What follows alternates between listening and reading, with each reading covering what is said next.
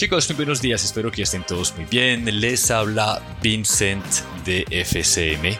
Eh, por fin, por fin volvimos otra vez a, hacer los podcasts después de una cuarentena bastante dura para todo el sector gastronómico, eh, pero a la vez era la hora de volver a ese tipo de experiencias, eh, simplemente porque todos tenemos muchísima hambre de conocimiento, estamos buscando ideas, cómo ser más creativos, cómo aumentar las ventas y deseo que ese podcast sea ese referente para que ustedes puedan tomar la costumbre de escucharlo semanalmente y sacar ideas para sus negocios.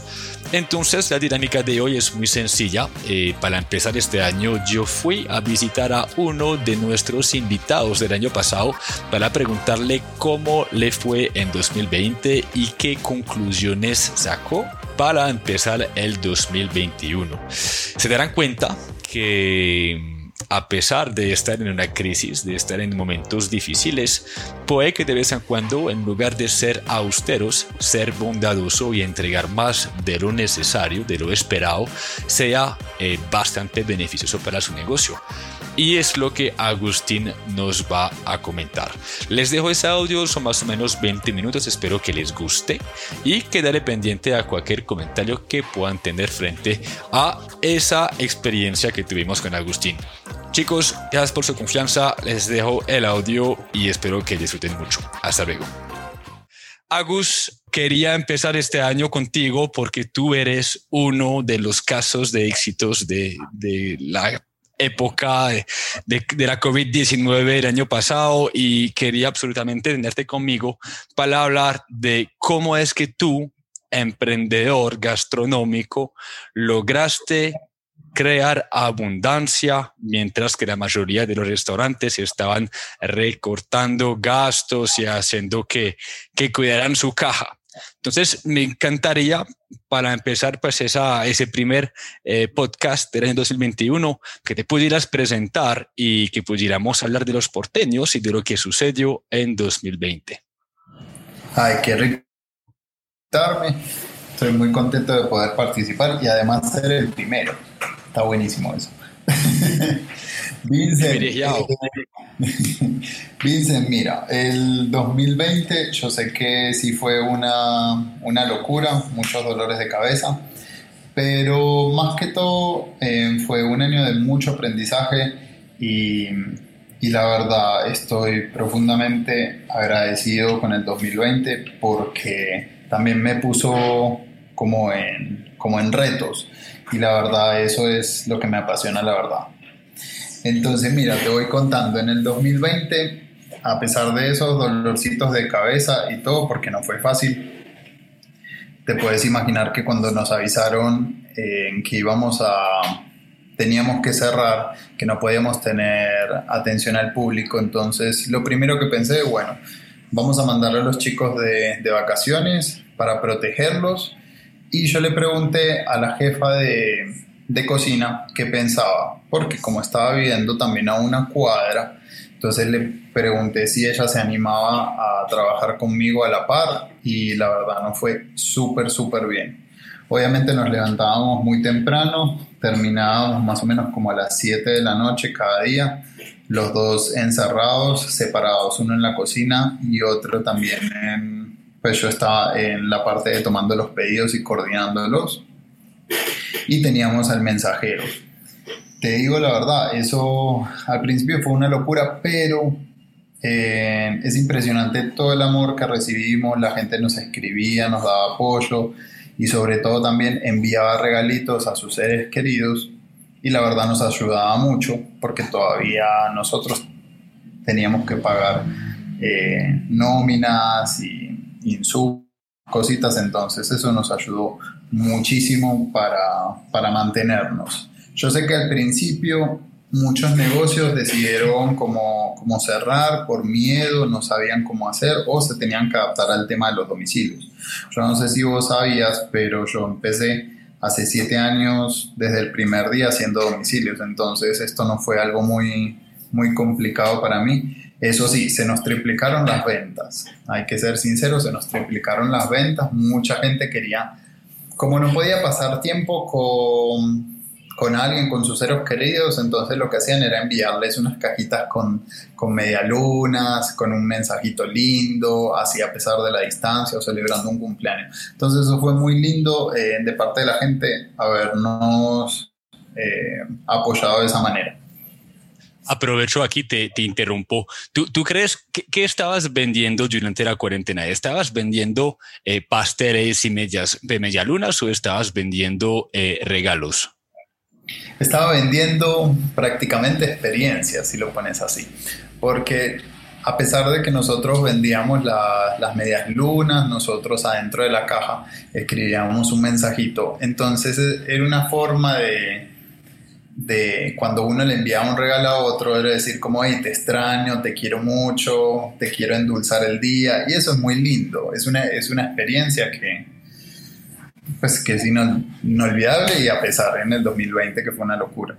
Y, esa experiencia tú la transmitías a través de tus redes sociales, hacías que la gente pues sabía que podían mandar un mensaje con, con, unos, con unas medialunas a través de los porteños o eso fue simplemente eh, acostumbrado al mercado durante los últimos años. eso se fue dando, igual siempre nosotros dábamos mensajitos y hacíamos anchetas pero eh, la gente empezó a, nosotros por ejemplo poníamos la cajita de la felicidad y poníamos eh, un mensajito, tomabas una foto y la gente quedaba a matar con eso, entonces lo que hacía era, ay, yo también quiero esa cajita. ¿A te perdí? Eh, no, todavía estoy acá. Ah, perfecto, listo. Que, que se te corte un momentico. Me, estabas diciendo que em, ya, ya estaban acostumbrados a hacerlo, el mercado ya sabía que en los porteños ustedes estaban eh, dejando algunos mensajes o están siempre poniendo unas, unas caritas felices, te decías. No, y, es, y era muy lindo porque cuando nosotros mandábamos la, la foto, no solo al cliente, sino también que la subíamos a, redes sociales. Entonces la gente ya se antojaba de eso y decía, ay, yo quiero esa cajita que vi por Instagram, le quiero enviar a mi novio, que no lo puedo ver. La gente compartía eso con nosotros y nosotros se lo hacíamos llegar al, ser querido. En cuanto a redes, en este caso, eh, tú hiciste algo muy interesante. Yo, yo la vez pasada me comentaste que habías hecho un live de casi dos horas al iniciar la, la, cuarentena para volver a conectarse con la comunidad. ¿Qué, ¿Qué, nos puedes decir un poquito de eso? Imagínate que era mi primer live. Pues vos sabes que yo estaba acostumbrado a dar clases presenciales, virtuales y todo, pero yo dije, dejemos como durante el día lo que hacíamos era subir las fotos de, de los regalos que la gente se enviaba y todo. Era un poquito como de venta, era una transacción, pero yo sentía que teníamos que hacer algo más, y no solo yo, sino también en todos los restauranteros. ¿Por qué? Porque llega un momento en donde se pone muy aburrido, que nosotros queremos solo vender, vender, vender, pero también nosotros tenemos que devolver lo lindo eh, y todo ese apoyo que nos da la gente. Entonces yo digo, bueno, vamos a hacer un live, es mi primer live y voy a hacer una receta con solo tres ingredientes. Era harina que todos tenemos en la casa, en un dulce que puede ser una fruta que, que está muy madurada, podían hacer un, una mermelada. En, este caso yo le hice de dulce de leche porque viene argentino y también crema de leche. Entonces con tres ingredientes podíamos hacer una torta súper rica y la verdad la podíamos hacer eh, lo, que son niños, adultos, eh, de todo. Entonces me parecía muy interesante devolverle algo a la gente y hacer un live para que el tema del coronavirus, ya demasiado con las noticias, entonces como que se despegaran un poquito de eso y que, que se centraran a hacer una receta linda y en familia, porque, porque eso lo hace más, más divertido todavía cuando uno comparte. Una consulta, para ti, al hacer ese tipo de live, ¿cuál es el beneficio para los porteños? Ya que tú entregas una, una receta, regalas dos horas de tu, de, pues de tu día a la comunidad, ¿qué, crees que es el beneficio para tu, para tu negocio? De estar más cercanos, porque a mí eh, lo principal de los porteños eh, no es vender, sino tener una conexión con la gente. Y fue re lindo porque mucha gente me mandó las fotos que estaba haciendo la receta al mismo tiempo y desde México incluso la estaban haciendo. Entonces eso es lindo porque conectas con la gente. Yo sé que en la gastronomía es muy importante tener buenos platos y todo. Para mí es la conexión con la gente, es por eso que doy clases también. Y, eso es lo que quería hacer con ese live. Sí, de hecho, eh, o sea, tener un buen producto hoy en día es completamente necesario, es importante, pero ir más allá y como decías, pues no olvidar que estamos en los negocios de, en un negocio para, para humanos donde estamos compartiendo relaciones y conexiones. Realmente este elemento es lo que hace que la venta se favorece o por lo menos que la gente se fideliza y te vuelve a comprar o te, o te recomienda. Sí, y fue muy lindo el apoyo. Sí, sabes, aunque también sentí que que muchos restauranteros eh, como que tiraron la toalla muy rápido. Yo sé que hay muchos que no tenían la forma de, de por ejemplo, hacer domicilios o no se querían, no se querían adaptar. A mí la palabra como reinventar no me gusta, pero yo creo que era una época en donde nos tenemos que, que adaptar y muchos no lo hicieron, muchos dejaron morir las esa conexión linda que habían construido durante mucho tiempo. Eh, pero bueno, sí, sí me puso un poquito decepcionado con eso porque la verdad esperaba de muchas marcas que no, no se rindieran tan fácil y, y, crearan, porque para mí fue un momento también de creación. Eh, a pesar de los dolores de cabeza y todo eso, al poco tiempo pude me, tener a todo mi equipo de vuelta, incluso necesitábamos más gente. Y no solo eso, porque teníamos que llegar a muchos más lados, sino que eh, nosotros no dejamos de no solo de venta, mostrando lo que nosotros hacemos, sino también eh, cositas lindas como el live, recetitas para que la gente la haga en la casa con videitos y que le hiciera cuando quiera. Entonces, sí me pareció un poquito eh, feo que muchos tiraran la, la toalla porque se quedaron ahí. Pero como te digo, este era un momento de crear y creé unos productos que antes no los tenían. Por ejemplo, el helado de media luna de dulce de leche. ¿Vos alguna vez lo probaste? El helado de media luna. Te, lo debo. Te lo debo, necesito probarlo y he ido más de una vez. Pero es que es buenísimo porque imagínate, un helado, pero que tenga el sabor de media luna dulce de leche. Entonces, eso fue el momento en el 2020 que, que tanto amé, fue de crear eh, aparte de que yo llegaba eh, de la casa cansadito, yo me ponía a pensar, bueno, ¿qué podemos hacer esto?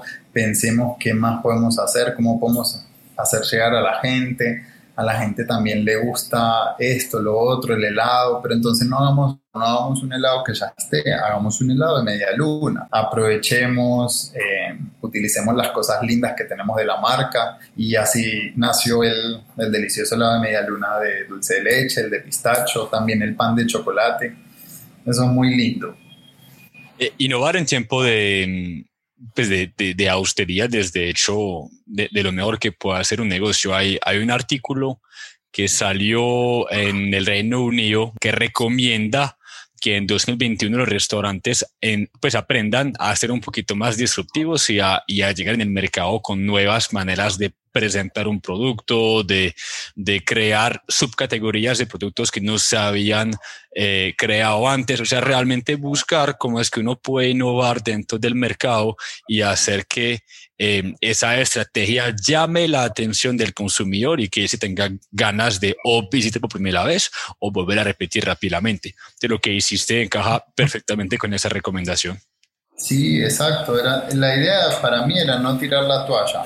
Y como te decía, mucha gente yo vi que tiró un poquito la toalla o también estaba en un programa en donde estaba recibiendo dinero y entonces eh, en los restauranteros les daban el, un bono para que cuando pudieran abrir lo pudieran utilizar. Eso estaba bueno, sino que sentía que, que mm, los dueños de estos lugares podían hacer mucho más que eso, porque estaban enfocados en vender y yo sé que estábamos en un momento de crisis y todo, pero no es solo vender, sino que siento que también le podíamos dar algo más al público y, y desaparecer toda esa mala energía que estaba en ese momento. Eh, aprovechamos de eso para hablar de un poquito de tus compañeros eh, gas, pues, restauradores. Em, tú, tú daste como y tomaste unas iniciativas para conectar con, con tus compañeros y, y, hacer que juntos pues, pudieran hacer cosas, innovar y, y, apoyarse entre sí mismos. Cuéntame cómo te fue con eso. Entendí que no era tan, tan fácil a fin de cuentas. Pues imagínate que yo digo, bueno, todas las 90 mil cosas que, que quería hacer, estaba pensando como decir, bueno, empecemos no solo a mostrar lo que nosotros vendemos, sino también lo que los demás venden y ofrecen.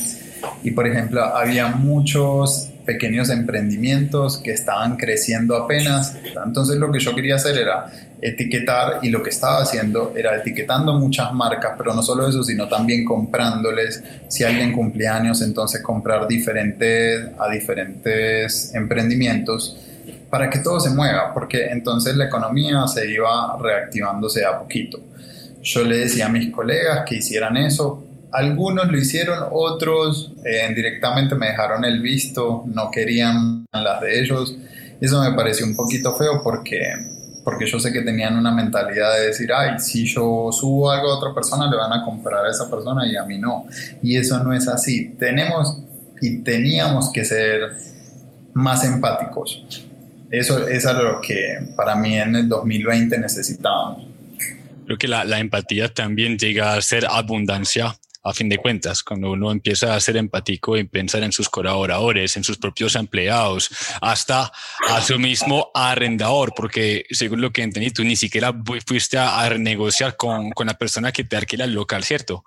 Sí, claro, yo no negocié eh, ningún tipo nuevo de tarifa ni nada porque sentía que, que no era necesario, porque también eh, en esas personas también necesitan el dinero, tienen sus gastos, y si yo estaba vendiendo no me parecía justo yo pedirles un descuento, cambiarle la tarifa, pues no me sentía como, como bien. Entiendo. Vení, em, yo creo que eso pues, introduce muy bien un, lo voy a llamar un superpoder del año 2021 y de hoy en día los jóvenes, es tu poder y, tu juicio de, estar ahorrando desde el principio que has em, emprendido. Entonces, ¿será que de pronto eh, esa capacidad de generar abundancia en tiempos difíciles viene también de la estabilidad que tenías y, y no estar solucionando los problemas de caja, sino tratar de estar tranquilo y aprovechar del momento para crear valor y posicionarte? Claro, igual siempre cuando uno emprende al principio es muy complicado todo porque, porque uno va aprendiendo, ¿cierto? Uno va aprendiendo cositas, eh, pero lo importante es ser juicioso.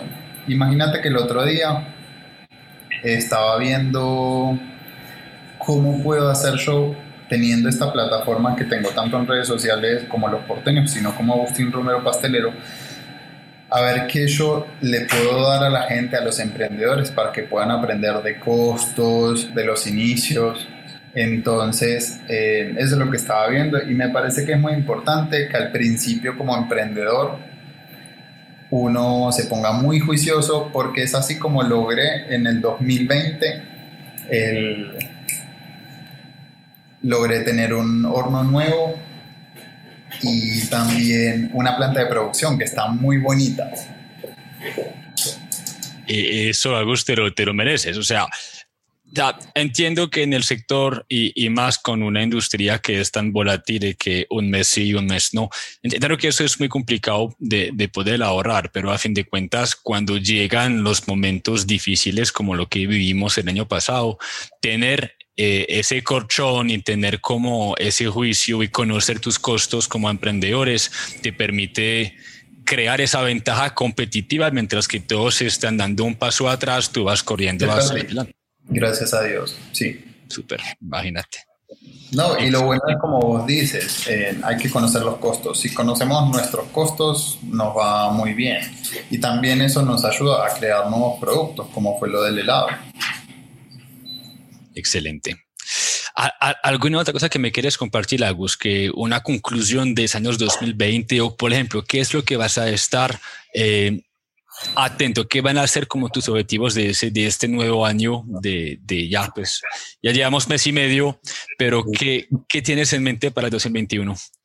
Pues la verdad, para el 2021 tengo muchas cositas lindas y, y es más que todo con, va a haber la apertura a un nuevo local, pero aparte de eso también van a ser unas clases muy bonitas virtuales y las voy a hacer mucho más accesibles para que lo puedan ver de todos lados, porque realmente esto lo del coronavirus es algo global, entonces yo creo que cocinar y conectarse con la gente es la mejor opción que podemos tener ahora.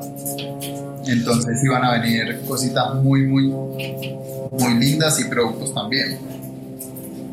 Ah, vas a seguir desarrollando esas conexiones que estabas hablando ahora. Es, no es solamente estar vendiendo un producto, sino crear conexiones humanas. Tú lo haces a través de diferentes medios, las redes sociales, a través de tus talleres, en tu propio eh, punto de venta o a domicilio y, eso te funciona.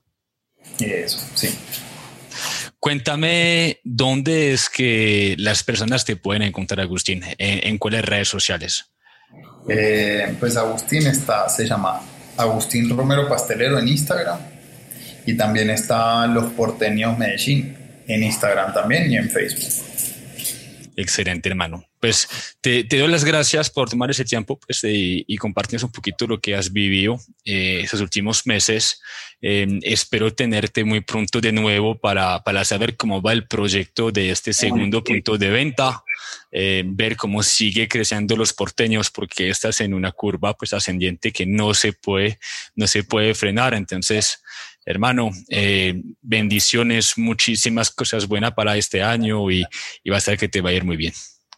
muchas gracias, Vincent, te agradezco mucho. Gracias por tu tiempo, un abrazo. Un abrazo.